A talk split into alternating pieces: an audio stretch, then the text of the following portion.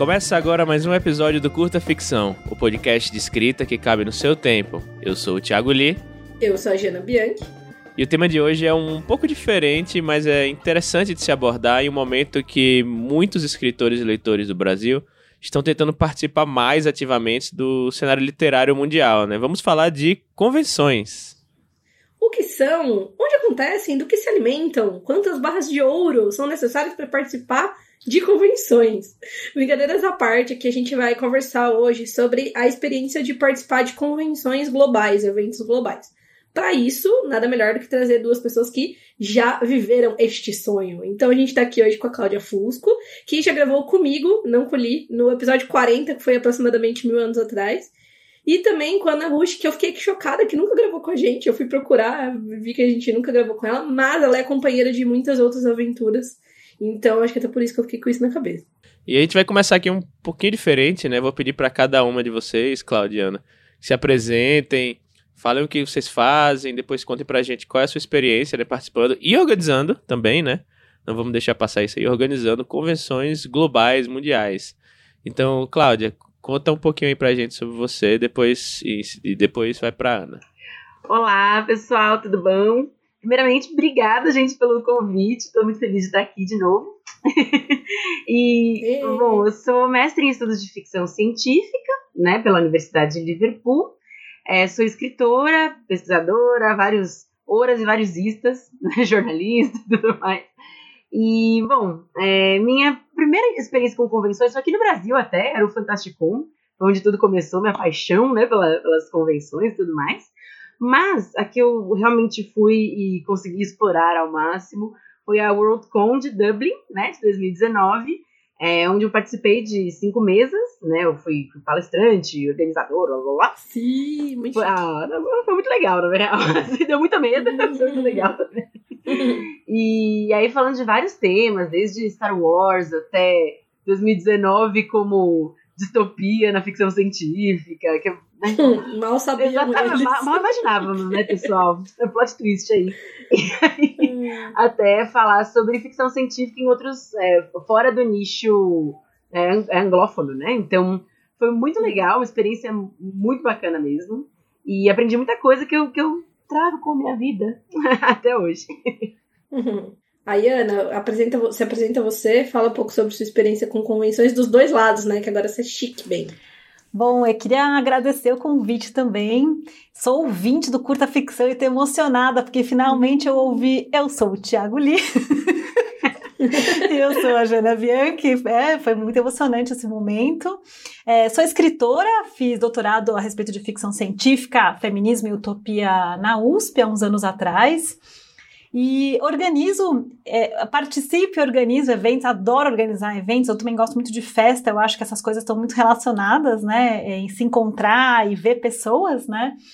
Então, mais recentemente, eu nunca participei de uma WorldCon fisicamente, igual a Cláudia fez, né, eu assisti, é, enfim, pelo Zoom aqui, né, a, a WorldCon na Nova Zelândia, foi uma experiência muito maluca, até depois a gente pode conversar um pouco mais sobre isso, né, fiquei imensamente feliz, é, foi uma grande experiência mesmo, assim, não organizei nada, não falei nada, só fiquei assistindo e foi excelente. Mas eu ajudei a organizar o Relampeio junto com várias outras pessoas, né? Que foi uma conferência que, embora ela tenha sido feita a partir do Brasil, trouxe várias pessoas de outros países, né? Estou organizando a FutureCon, que vai acontecer de 17 de setembro até 20. São uh. quatro dias de evento. É, enfim, vai ser bem impressionante porque vai ser tudo transmitido ao vivo pelo YouTube e com pessoas de mais de 20 países. É, enfim, depois a gente pode conversar, mas vai ser muito interessante, né? E organizar isso é tipo organizar as Olimpíadas, né? porque tem gente de. Os horários. É, porque você tem que lembrar das especificações. Nem todo mundo usa os mesmos softwares, nem todo mundo uhum. se sente à vontade com algumas práticas, com algumas ferramentas. Os fusos horários. Não é todo mundo nativo é, inglês. A, a, maioria das pessoas não é nativa no inglês, né? O inglês é a nossa língua franca. E, e, enfim, costurar os fusos horários é a brincadeira à parte, assim, é muito, nada que a gente consegue fazer atende todo mundo, a não ser uma faixinha em que o sol consegue ali estar tá num lugar em que a maioria das pessoas consegue assistir.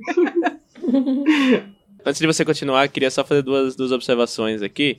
A primeira é que eu acho que eu, tá na hora de a gente começar a colocar como obrigação aí os convidados de, de abrir a câmera aqui para gravar com a gente. Que tá, eu tô, a gente nunca abre a câmera, só que eu, Sim, quando eu é apareci verdade. aqui, a Cláudia e a Ana estavam com a câmera aberta, aí muito, eu acho muito legal que a gente vai, vai vendo a, a, a reação delas. E, e outra que a Ana já apareceu, sim, no curta, nos episódios especiais, né? Que a gente Sim, eu, veiculou é, aqui. é, o dos É verdade, eventos. verdade. Eu, eu, eu pensei isso, mas, de- mas assim, depois eu lembrei, nossa, a gente não convidou pra participar de nenhuma, Uhum. tipo, nenhum episódio regular. Verdade, é verdade, sim, não. Não, gente, mas curta ficção é muito amor. Indico em aulas.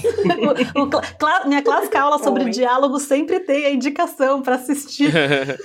É, é pra Se eu tivesse com a câmera ligada aqui, tá, vocês estariam vendo fazendo coraçãozinho aqui pra tela. Ah, Eu também, eu também. Eu falei que eu fui pegando de surpresa, porque eu tô, gente, num estado de esculhambação que vocês não têm ideia, ainda bem que é só aula, né? Bom, antes da gente começar as perguntas, eu só vou deixar aqui o reforço para vocês ficarem de olho aí da FutureCom, para vocês participarem. É, como a Ana comentou, nossa língua franca vai ser o inglês por motivos de estamos falando com muitas pessoas de muitos lugares e não tinha outro idioma, infelizmente, né? Essa é uma coisa que a gente discute muito na própria FutureCon. Somos todos não falantes, né, de, de inglês nativos no, na, da- na organização, né? Então tem, além da Ana, é, de mim, que estou participando da organização também, Fábio Fernandes e o Hernan Bernardo, que são, somos brasileiros e falamos português. Tem também o Francesco Verso, que é italiano e fala italiano, portanto. Então é uma coisa que a gente sempre fala, mas é uma maneira da gente chegar em mais gente. Então, se você é, entende inglês, fala inglês, consegue acompanhar, é, eu recomendo muito que você fique de olho. Como a Ana disse, vai ser dia, entre dia 17 e 20 de setembro, agora já. Se você está escutando na época é, do lançamento do episódio, já vai ser daqui a alguns dias. É, você pode também entrar no nosso site, que é fu- futurecomsf.com e conferir lá quem vai participar. Tem um monte de gente super legal de, como a Ana disse, mais de 20 países.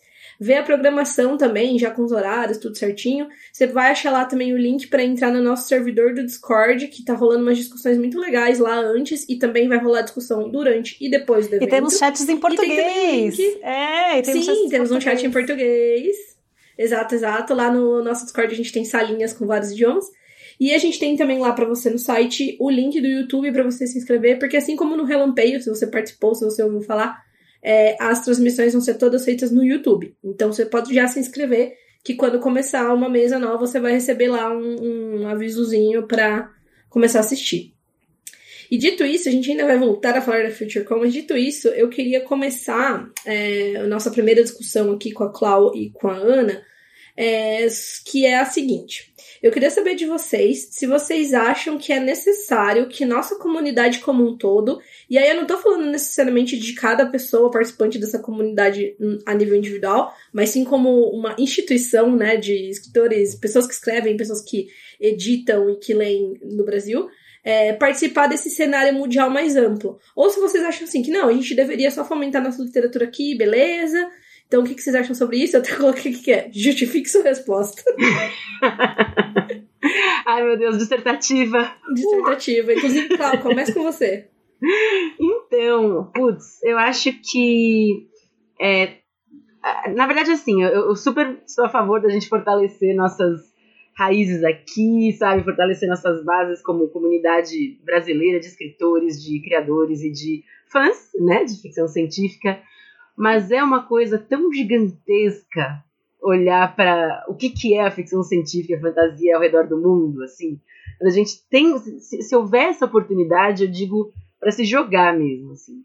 É, até nas, nas menores coisas, sabe? Desde a preocupação com, com o gênero, com como se é, é, reportar cada pessoa, falar com cada pessoa, até as mais diversas né, mesas e temas, os mais diversos temas que a gente tem para falar sobre isso.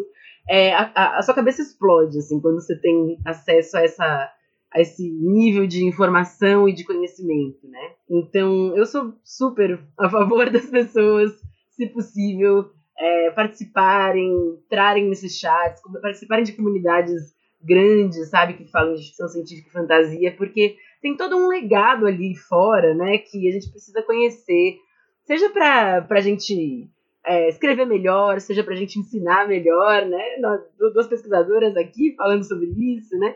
Então, sou partidária também. então, é, tem todos esses, esses fatores que são muito importantes, né? Assim, quando a gente conhece o que está acontecendo lá fora, a gente conhece também aquilo que a gente quer valorizar aqui, né? É, o, o, valor das nossas narrativas, né? O quanto. Estava vendo ontem uma live é, com a nossa querida Ana aqui e o Fábio Fernandes, falando justamente sobre como é incrível, né? Quando. É, claro, sempre tem o um movimento da gente conhecer as coisas de fora, porque nós somos colônia, né? Mas também tem o um movimento inverso das pessoas conhecerem o que é feito no Brasil. E, e todo mundo aqui nessa mesa tem, né, nessa mesa, ó, já tô, já tô na, na, na FutureCon, né? todo mundo aqui todo mundo aqui tem, tem responsabilidade nisso, né? Em qualquer que seja o, a forma que a gente vai fazer isso, né? Então, eu acho que é muito, muito legal esse movimento. Por isso que a FutureCon, assim, é, é um negócio incrível, gente. Já estou fazendo esse jabá para as pessoas. Até porque um, um, amigo meu de mestrado tá numa das mesas e ele era um amigo mais brilhante, assim, um cara que tem muito, tem muito futuro na ficção científica, né? Um cara muito importante, assim. Então, assim, a gente só cria esses laços quando a gente olha para fora mesmo, né? E isso é muito valioso, é muito imperdível. Perceber que você faz parte de uma comunidade que é muito maior do que o seu país, muito maior do que é, as fronteiras, né? Então, isso para mim já é, já é válido suficiente para ir atrás, se jogar e, e tentar ter acesso mesmo a essas iniciativas maravilhosas. Sim, eu gostei bastante do que você disse de ser uma coisa, tipo, não é só a gente conhecer o que é de fora, é justamente a gente mostrar o que a gente tem aqui para fora. Claro que nesse processo a gente precisa meio que, vou usar um termo aqui, é, é, sem nenhum fundo acadêmico nem nada, mas eu acho que é prático, dá pra entender. A gente tem que se dobrar, se domesticar um pouco, que é no sentido de traduzir ou descrever em inglês, para que isso seja lido por mais pessoas, mas isso permite, até acho que fomenta o que a gente tem aqui, né? E antes de eu perguntar pra Ana o que ela acha sobre essa questão inteira, eu só queria fazer um comentário. Quando você falou de responsabilidade FutureCon, eu lembrei que eu esqueci de falar que quem vai estar cuidando da parte técnica da FutureCon é este que vos fala neste episódio, não eu, mas Thiago Lee. Então, eu queria que vocês mandassem muitas energias, porque este rapaz que já foi nosso mago tecnológico da, do relampeio vai ser. vai, vai, vai dar sua. É, exercer sua magia mais, mais um pouco, agora estendido ainda. Então eu queria já agradecer o todo o estresse prévio que esse menino vai ter. Mas vai ser muito bom. Obrigada, Ali. Ana, então diga pra gente o que você acha dessa discussão. Ah, eu concordo muito com a Clau, né? E eu acho, inclusive, que além do mundo anglófono, a gente tem o um mundo hispanohablante também, né? Se você está ouvindo a gente, hum. morre de medo do inglês, que eu acho plenamente justificável, porque muitas vezes é uma língua que é nos imposta, né, pelo mercado de trabalho, é, aquela coisa, tem que falar inglês, tem que falar inglês, uma coisa bem chata, né? Eu convivi boa parte da minha vida entre dois idiomas, no caso é alemão, né? Mas, então eu entendo algumas questões de pessoas que não falam um dos idiomas, né? Seja lá qual for, é, é bem estressante, né? Sempre tem esse, esse fator extra, mas a gente tem que entender um idioma antes de tudo como uma ferramenta, né? É, e, e ver ele de uma forma mais neutra e menos emocional, né? Então, por exemplo, vai ter a mexicona agora, né? que ela acontece numa época pré, perto da FutureCon, que vai ser toda feita por escritoras mexicanas, mas com convidadas da América Latina. Eu vou participar de uma mesa. E, por exemplo, vai ser em espanhol, então às vezes é gostoso ouvir para a gente ir se acostumando, né? Uhum. E eu entendo, assim, é, a gente tem que se agarrar, se agarra no Google Translator, dá a mão pro DeepL e bora tentar, assim, é, porque a gente fala pouco sobre essas ferramentas que estão cada vez melhores, né? E, e, realmente, assim, para, por exemplo, para estar tá no servidor do Discord, comentar alguma coisa que sentiu vontade, tá com vergonha, tá tudo bem, gente, errar. Falar mal, uhum. cometer erros, tá tudo bem. É, é, acho que isso, assim, a gente precisa relaxar um pouco também, né? É, não sei de onde existe uma presunção que as pessoas têm que falar sem sotaque. Gente, sotaque é a marca da onde eu venho. Sim. Eu nunca vou perder esse nasalado que eu tenho aqui do paulistano e me aguentem. Quando eu vou para Brasília, sempre pergunto: ah, você é de São Paulo? Você é de São Paulo? Claro que eu sou de São Paulo. Eu tenho um super sotaque, né? Aquela coisa meio. Eu tenho tudo, nasal, tudo nasalado, Sim. né? Inclusive, até mandei no grupinho lá do, dos organizadores da FutureCon, eu mandei uma postagem que eu achei no Twitter aqui de. Sim! Eu nem sei, sinceramente, quem é o perfil, mas é muito legal. Que ela falando. Ela tava falando sobre a, a vida acadêmica, né? Mas que eu acho que se aplica a tudo, que era. É, accent is a sign of bravery, né? Então, tipo, o sotaque é um sinal de coragem. Porque você. É, significa que você saiu do seu lugar e você, virtual ou fisicamente, você viajou para outro lugar para desbravar o mundo, né? Então, tipo, é um, é um sinal de, tipo, sim, eu não sou daqui, mas eu estou aqui. Então, assim, você vai ter que me engolir. Tipo, essa parte é o que eu sentei. Não, pois é. E aí eu acho que participar dessas conferências, participar desses eventos tem um lado desconfortável, que é o lado da gente não estar, tá, enfim, totalmente à vontade com aquela com aquela ferramenta, né? Mas ao mesmo tempo é, é, muito interessante as portas que essa ferramenta abre, né? Inclusive, que isso que a Cláudia falou é, é fundamental, né? É, é, é, falar, é lembrar das pessoas que existe uma produção profícua no Brasil de fantasia, horror e ficção científica, né? E aí, até citando uma coisa que eu comentei ontem na live com o Fábio Fernandes, há muitos anos atrás, há uns 12 anos atrás, eu estava no México.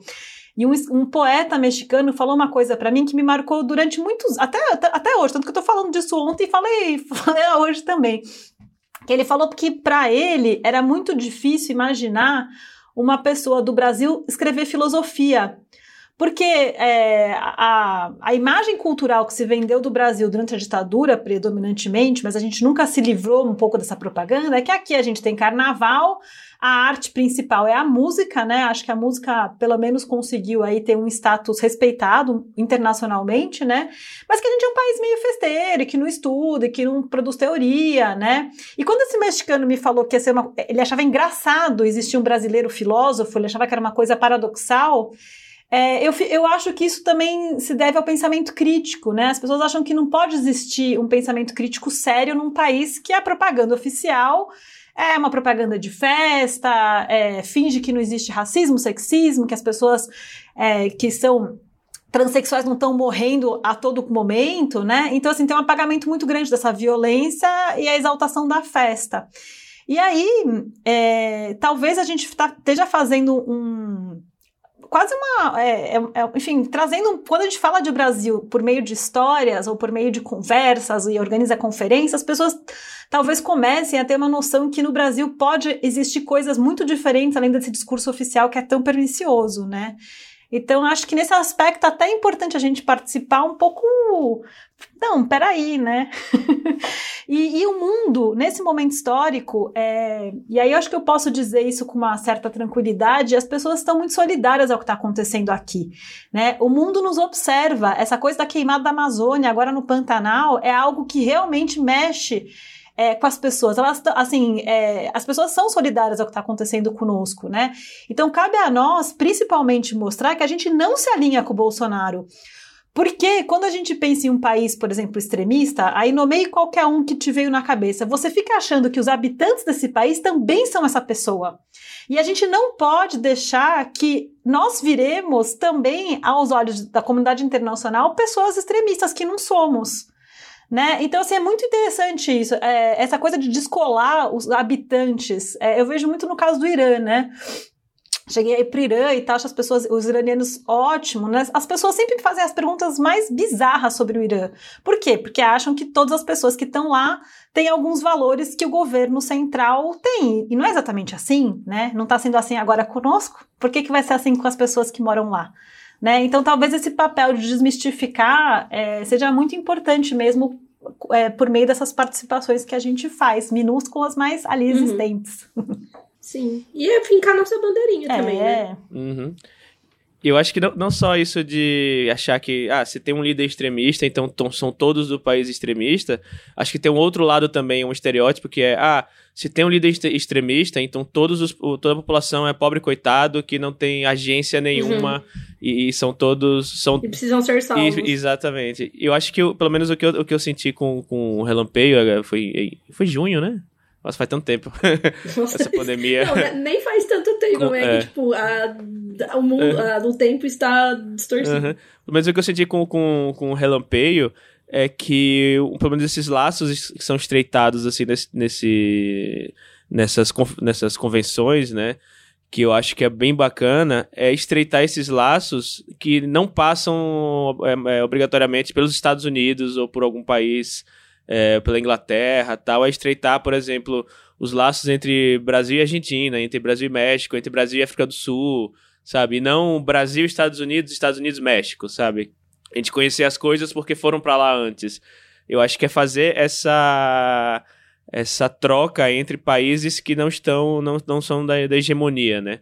Eu, acho, eu achei isso muito legal e, e, e, conversando com, com, a, com a Líbia, que são, é, é fazer, é falar, falar o portunhol, né? Eu, eu achei, achei muito legal essa, essa troca, né? Não necessariamente estar tá falando inglês. Né? Tudo bem que o inglês é a língua franca, porque, enfim, é, é o que é.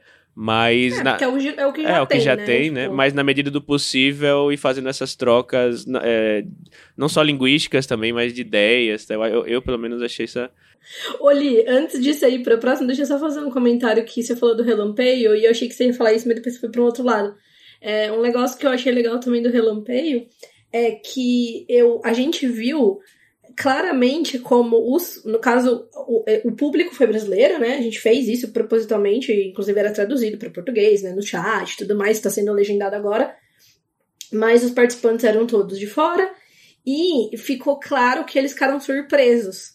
Eu acho que talvez por essa, por essa, justo por isso que você falou ali, de ser assim, tipo, ah, todo mundo, eles precisam ser salvos, precisam ser ajudados, precisam aprender como fazer as coisas. Daí a gente foi lá, fez um puta evento legal, super rápido, porque foi planejado em tipo, 45 lá, dias. dias, né? Em 45 dias, tipo, a gente. entre o áudio, entre o áudio inicial até. Ei, tem uma ideia. Exato. A Ana me mandou uma mensagem, Ana, tem um projeto para você. E daí, 45 dias depois, a gente tinha feito uma, uma conferência, sabe?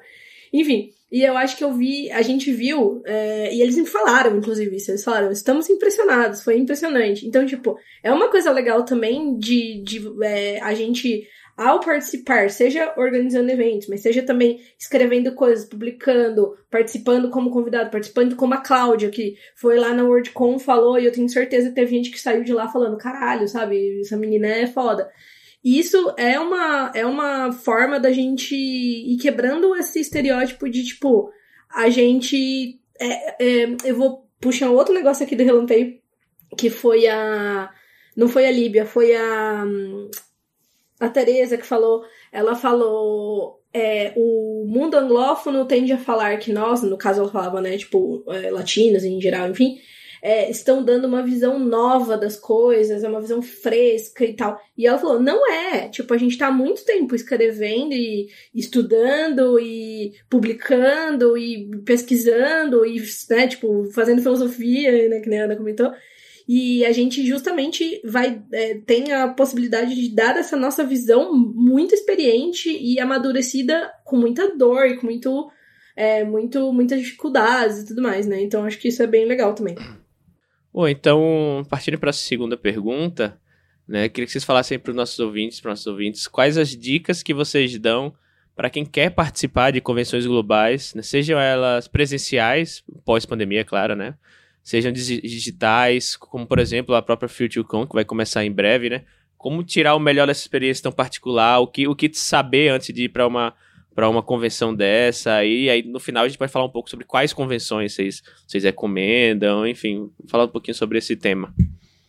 Então, gente, ah, isso me traz tantas lembranças. uma coisa que eu achei que eu tinha ido muito bem preparada era. Eu tinha separado quase uma coisa por hora para fazer, assim. Então, tinha uma. uma especialmente no, com presencial que eu fui, né? Esse hum. ano eu fui também na, na, na, Nova Zelândia, me perdi toda, foi uma, uma grande lambança, mas eu achei que eu tinha aprendido coisas. Mas, é para presencial, é muito importante você ter pelo menos mais de uma coisa prevista por hora, assim. Porque o que acontece na presencial e que as virtuais não sofrem disso, ainda bem, né? É que as coisas lotam, as coisas têm fila, as coisas. É, é, as coisas vão muito rápido, assim. Então, teve uma mesa sobre a, a Becky Chambers falando sobre, sobre exploração espacial e tudo mais. E eu dei uma sorte absurda de estar no lugar certo na hora certa, porque senão não teria rolado, sabe? É, as coisas enchem e, e, é muito bom você ter a sua mão. Sério, esse foi o primeiro aprendizado que eu tive lá. pelo menos mais de uma coisa para fazer por hora, caso você não consiga ir numa, numa dessas é, coisas que, tão, são muito restritas, assim, né? Então, tem 60 lugares, não tem o que fazer, lotou, lotou, e, e lá passaram 5 mil pessoas, se eu não me engano, na, pela WorldCon inteira, né? Assim, pessoas indo e voltando. Então, é, as coisas vão lotar mesmo, né? Acho que isso é muito importante. É, também, ao mesmo tempo, se perdoar um pouco se você não conseguir ver tudo, assim. É, é legal aproveitar ao máximo, mas tem horas que você tá há seis horas parado numa sala, sabe? Que já se perdeu um pouco. Então é bom ter, ter respiros, ter espaço para conhecer pessoas, para conversar com as pessoas, né? É, esse ano a gente também conseguiu ir nos Café, alguma coisa. Café, ca, café, café, café Obrigada, Ana, maravilhosa. que são as reuniões mais individuais, né, com os autores. Então, isso também é algo que é muito legal você já sondar de primeira se existe esse tipo de oportunidade e já fazer sua inscrição na hora, porque são as primeiras coisas que vão acabar também. Porque você vai ter a chance de falar cara a cara com seus autores favoritos, isso é incrível, Sim. né? Então, nossa, e dá aquele lembranças, chorando. então, eu acho que é, são muitas coisas práticas assim que você pode fazer, né? É, se você quer participar de uma mesa, sempre fica de olho nos, nas, é, nas aberturas, né, assim, de, de é, que, que, as pessoas chamam, que abrem para inscrições para falar lá, né, então, por exemplo, a WorldCon abre no começo de cada ano, mais ou menos, ali para janeiro, se eu não me engano, né, e fica ali por um, um mêsinho, né, e depois disso, perder, perder, eu meio que corro atrás, né, é, mas, e, e, não ter medo também de, de fazer isso, sabe? Você tem algo para dizer, é, esses formulários, especialmente da WorldCon, eles são muito completos. Então você pode falar sobre tudo que você sabe. E o que é muito legal, e eu acho que é algo admirável que a gente tem que também absorver, assim, nas cons e tudo, é esse espaço para os fãs, né? A WorldCon uhum. tem uma, um espaço excelente, assim, para pessoas que são fãs profissionais, que estão ali há muitos anos, né? Uhum. É... Tem até um prêmio do Hugo, né? tem o prêmio do Hugo, né? de melhor fã, assim, né? E é, vários é, relacionados a, a co coisas de fãs, né? Então, é, dá, realmente, assim, é legal ter, ter esse espaço, talvez para organizações e tudo mais, é, pensarem sobre. É, poxa, que mais? Tem tanta coisa que dá para falar. Mas Ana fala também que.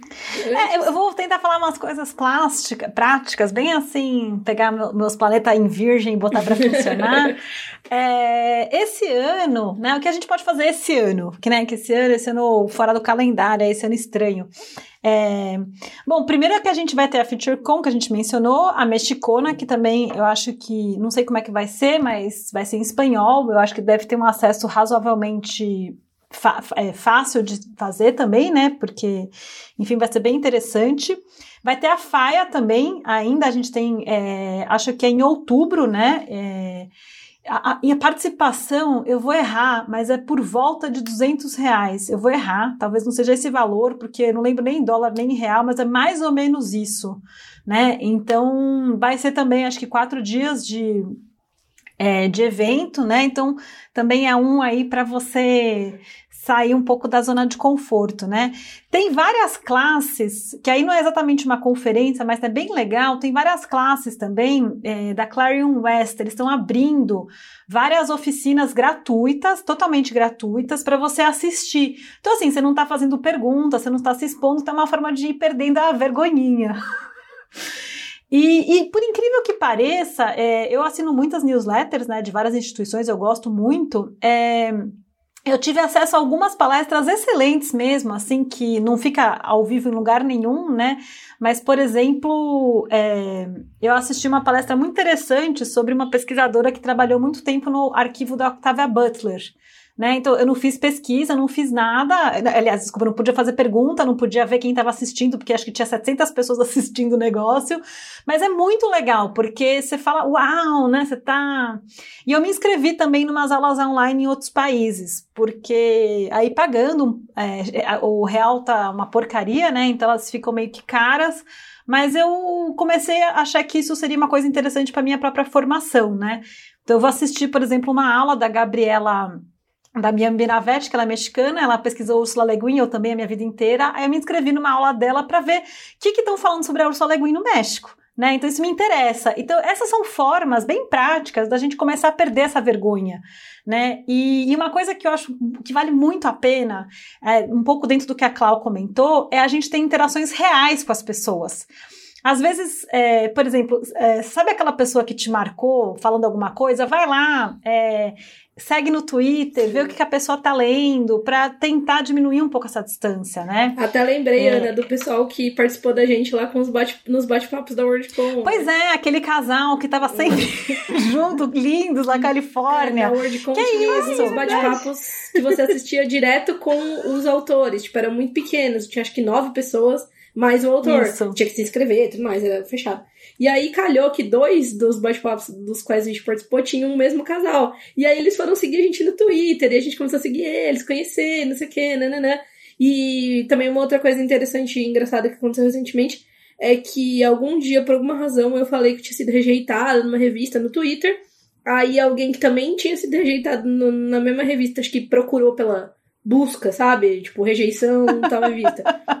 me achou, me seguiu, e aí a gente, no mesmo dia, ficou sabendo que, né, meses depois que a gente tinha passado na, na Clarksworth. Ah, que gostoso! Então, daí já saiu o conto dela até, tá, não sei o que, aí eu dei parabéns, ela deu parabéns, engraçado, né? Então a gente já criou... Pois é, é, então, e buscar interações reais, Sim. né? Porque às vezes a gente fica, assim, achando que... É, eu, não, eu, eu, gosto muito, assim, de pensar as coisas de uma forma mais horizontal mesmo, né? De algum aspecto. A gente conseguir falar de igual para igual com as pessoas. Né? E acho isso muito legal. Fora do grande autor, né? Falar com pessoas que estão ali assistindo, né? É muito gostoso. Então, isso é uma coisa muito linda das convenções. Então, isso, isso é muito real, exatamente isso, assim, porque, sei lá, quando eu fui fazer as mesas, eu não conhecia muitas vezes as pessoas, né? Dar uma pesquisadinha, dar uma olhada, tá? mas muito, muito rapidamente, assim, as conversas ficam informais, ficam bem gostosas, assim. Então eu até fiz amizade com uma menina, de como também começou a se seguir no Twitter, e ela é escritora, lançou o livro na, na Worldcom, tudo. Esse ano ela foi finalista do Hugo, sabe? Então a gente percebe, é uma pessoa normal. é alguém, gente alguém, como a gente. Gente como a gente, sabe? Isso é muito importante também, Sim. eu acho, né? Porque a gente Até pra gente não se ver Sim. de uma forma tão subalterna Sim. também, né? Exatamente. Tipo, você Exatamente. não precisa ser a Jamesin pra sei lá, pra, tipo, publicar e ganhar prêmios. É claro que ela é super ao concurso porque é foda, né? Mas, enfim. E tem isso, né? Uma coisa é a vivência. É, não, não é nem vivência, né? O olhar externo, que é o olhar da pena, que é o. Ai, vamos lá ver a mesa do, dos, dos países desenvolvidos que vão falar sobre ficção científica, e você se surpreende de verdade com as pessoas que têm vivências, que têm coisas incríveis para contar, e que é justamente o caso, assim, né? uma coisa é o olhar da pena, outra coisa é o olhar do, do conhecimento, de, de, saber quem você é, de saber é, as coisas que você vive, que você está criando, né? Então, é, a, a, essa, essa pena, ela, ela, ela, existe muito superficialmente, assim, né? Quando você só fala, ai, caramba, vou ver isso aqui, porque sei lá e tal. E no fim das contas, você descobre muitas coisas novas, assim, né? É, não existe espaço para essa pena ou para esse preconceito se você conhece verdadeiramente as pessoas, se você conversa com elas profundamente, né? É, e, e, uma coisa que o Lee comentou, só trazendo aqui, que é evitar a triangulação sempre pela língua inglesa, uhum. né? Eu acho isso importante também, porque uma coisa que me, me achei interessante, que eu estava lendo no chat do Discord da FutureCon, gente, entrem, tá muito legal o chat do Discord. Eu não sabia mexer no Discord, gente. Eu não sabia nem mexer no Zoom esse ano. Eu tô aprendendo tudo também, então não tem que ter vergonha. Pode entrar, quebrar cara e tal. Mas é, os, o, a, o, pessoal que escreve em espanhol estava explicando que os livros só são publicados em outros países da América Latina quando tem um aval da Espanha. Uhum. Então, por exemplo, quando um livro mexicano faz sucesso na Espanha, ele é traduzido, sei lá, ele é publicado no Chile. Mas para ter esse aval, vamos dizer, é muito interessante, porque no português a gente não tem isso. É, é doido. É, é, a gente tipo, é mais caótico um pouco, né? Talvez porque o mercado seja, enfim, mais frágil. Eu acho, eu acho que é o contrário, assim, não, contrário é, não, né? Acho que a gente é, os livros vêm para cá depois que faz sucesso nos Estados Unidos, né? Provavelmente. Sim, isso, é, exatamente. E aí é muito interessante, né? Porque seria muito legal que a gente tivesse também mais intercâmbio sem necessitar de, por exemplo, por que, que a gente não tá lendo, sei lá, nossas vizinhas, uhum. entendeu?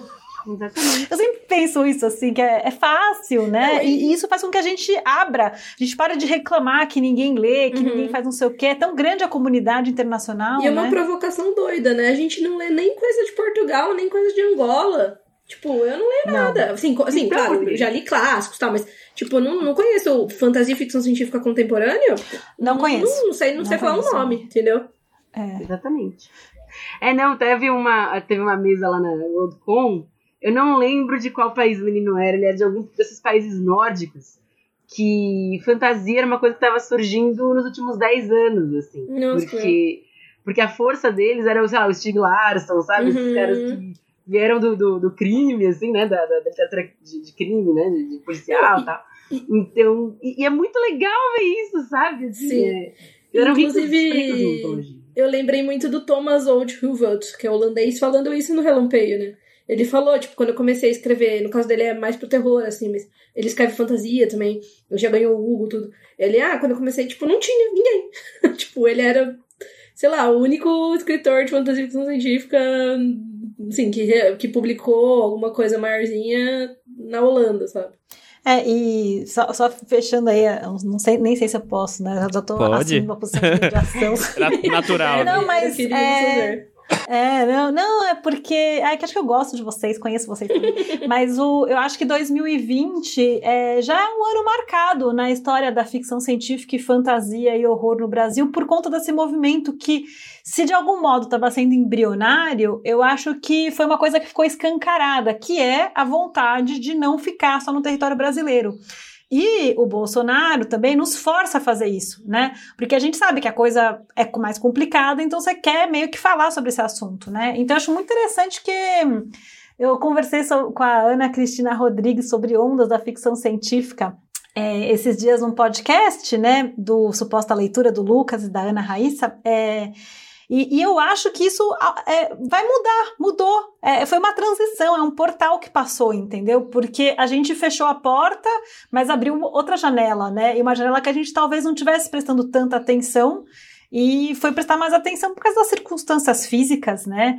E se tinha essa vontade já de fazer revistas né, em inglês, eu lembro a chamada da Strange Horizons que mudou, né? Uhum. Todo mundo querendo escrever e publicar lá. Esses contos continuaram rolando e em última instância a gente tem várias pessoas que publicaram em revistas agora estrangeiras nos últimos o quê? Um ano? Uhum. Isso é uma coisa nova, né? É, Agora, no lado de crítica, né? Vendo assim a situação, eu acho que isso já tem uma mudança no panorama.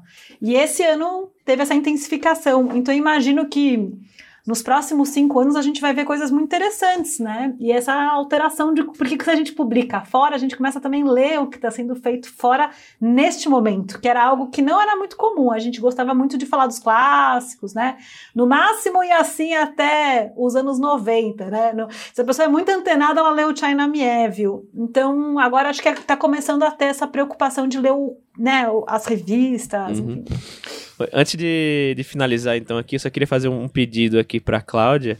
É, conta pra gente aí como é que está no, como é estar no lugar em que o John Scalzi é DJ. O John Scalzi que é, que é autor do Guerra de Velho e Encarcerados. Ah, olha, assim, é, é- é claramente top 10 momentos da minha vida. assim. Foi muito legal, muito engraçado, ele é muito fofo. Ai, E ele tem um ótimo cara gosto pra música, gente. Ótimo gosto pra música. então foi uma festa, né, que aconteceu no, no sábado, penúltimo dia mais, mais forte, assim, né, da, da WorldCon. E é é isso, você tá vendo John Scouse tocando, pessoas de cosplay dançando, e você percebe que você pertence àquele lugar, sabe? Exatamente, isso que eu ia falar. Isso que eu ia falar. Tipo assim, eu, você, você, se você gosta de fantasia e ficção científica, inevitavelmente, em algum momento da sua vida, você não se encaixou em nada. Né? Tipo, você era a pessoa esquisita. Então, tipo, é muito bom você olhar. Tipo, eu lembro do Flights of Foundry lá, que foi um outro evento, uma outra mini convenção. Nem foi tão mini, tá? Foi relativamente grande. Que teve no começo, no começo da pandemia, inclusive. E eu entrei numa mesa e tinha uma pessoa, tipo, participando da mesa de cosplay, assim, super super fudido, com lente, dente e, e coisas mecânicas, uma, uma cartolinha que mexia. E, tipo, e normal, assim, vida normal. Ah, vamos falar sobre, sei lá, nem sei o que era o tema, mas não tinha nada a ver com isso. Era tipo assim, ah, vamos falar sobre, sei lá, tipo, slush reading. E, tipo, beleza, seguiu a vida. E eu, aí eu falei, mano, é isso, né? So- é, é muito meu lugar, assim. Eu acho que uma, um- uma preocupação muito real das cons é te manter o mais confortável possível pra você ser quem você é, sabe? Então, é, você tem adesivos mostrando, tipo, é como você quer ser chamado, como você quer Não ser me chamado. encosta, sei lá, né? Exato, assim. não me encosta. Os banheiros femininos, assim, eram cheios de, de ade- de adesivos, de recados, de coisas, sabe? Então, assim, você tem que se sentir confortável lá, sabe? Tipo, é uma obrigação deles, sabe? Sim. E Isso é lindo demais.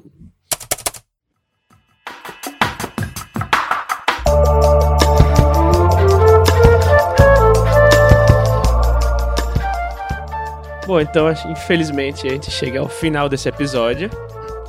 É, conta pra gente aí se já participou de alguma convenção, se tem o sonho de participar de alguma, quais você acompanha. Então fala aí pra gente nos comentários, no site, nas redes sociais.